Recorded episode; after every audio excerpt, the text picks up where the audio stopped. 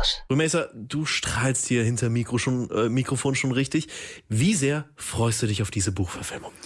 Du, das kann ich gar nicht in Worte fassen, aber ich kann es gerne mal in Zahlen probieren. Mhm. Auf so einer Skala von 1 bis 10 bin ich bei so einer soliden 12. Also ohne Spaß, ich freue mich unfassbar und habe auch ein sehr gutes Gefühl bei diesem Film. Okay, dann erleuchte uns doch mal, woher dieses Gefühl? Ja, also erstmal vorab, ich bin schon ein Fan von Felix, seitdem der Gute damals Poetry Slams gemacht hat und war sowohl bei seiner Hype-Tour als auch bei seinem neuesten Programm All You Can Eat am Start und bin treue Hörerin seines Podcasts Gemischtes Hack. Und um Gottes Willen, ich bilde mir nicht ein, diesen Mann auch nur im entferntesten zu kennen. Trotzdem scheint bei Felix Lebenslauf seine starke Arbeitsmoral und sein Streben nach Perfektion durch. Ja, seine Arbeit war ja für eine sehr lange Zeit hauptsächlich Stand-up-Comedy und dann kam ja vor ein paar Jahren Sonne und Beton raus. Und auch wenn man jetzt sagt, das Buch ist absolute Spitze, das muss ja eigentlich nicht unbedingt heißen, dass der Film dann auch absolut spitze wird. Ja, das stimmt natürlich. Das Ding ist, man kann über Comedy sagen, was man will, aber im Endeffekt ist es ja zu einem gewissen Grad auch ein künstlerisches Handwerk, genauso wie das Schreiben einer packenden Storyline.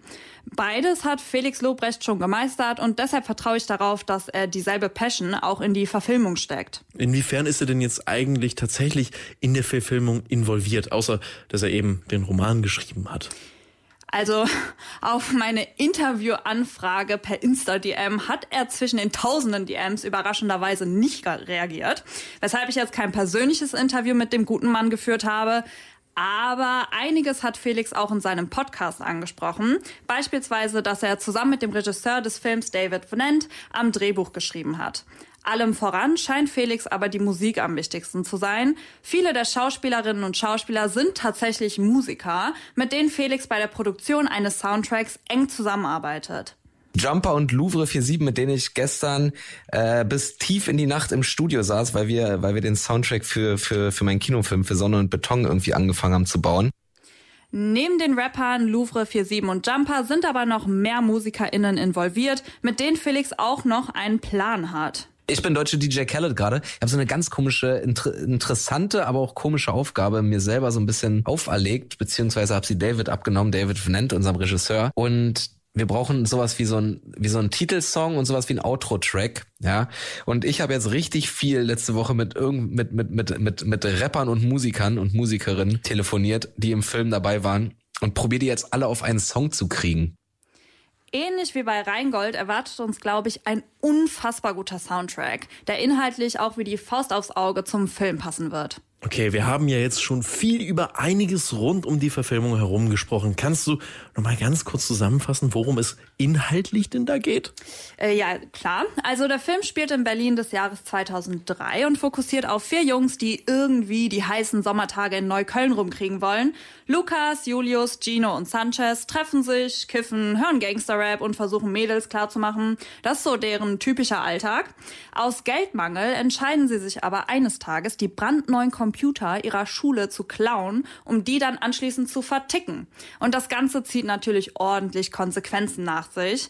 Ich finde, sobald man den Inhalt so hört, ergibt es auch absolut Sinn, wieso Felix Fokus auf der Musik liegt. Wenn ich zum Beispiel an die 2000er denke, denke ich wirklich zuerst an die Musik und diesen ganz speziellen Sound, den 90er Jahre, Anfang 2000er Hip-Hop halt einfach hatte. Ja, das stimme ich dir absolut zu. Das hat irgendwie einen richtigen Nostalgiefaktor. Ja, eben, absolut.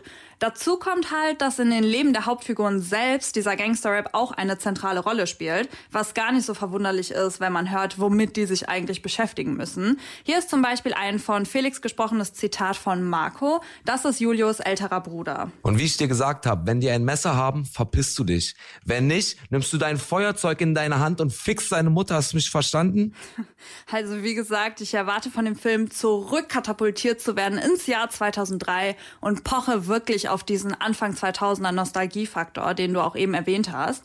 Und durch die Musik, die Klamotten und auch die Jugendsprache wird das, glaube ich, ganz gut gelingen. Also mir hast du jetzt auf jeden Fall Lust auf den, den Film gemacht und ich finde, diesen 2000er-Vibe kann man richtig gut auf die Leinwand bringen und ich mhm. würde äh, mich natürlich auch für dich freuen, wenn der Film wirklich geil wird und deine Erwartungen erfüllt. Ja, danke, danke. Eine Info habe ich jetzt aber fast vergessen mitzugeben, nämlich wann Sonne Beton in die Kinos kommt. Am 2. März 2023 kommt Sonne und Beton überall in die Kinos und ich möchte, dass es mehr Leute sehen als Rheingold von Qatar. Auch wenn ich Qatar sehr seinen Erfolg gönne. Aber ich möchte, ich will, ich will drei Leute mehr.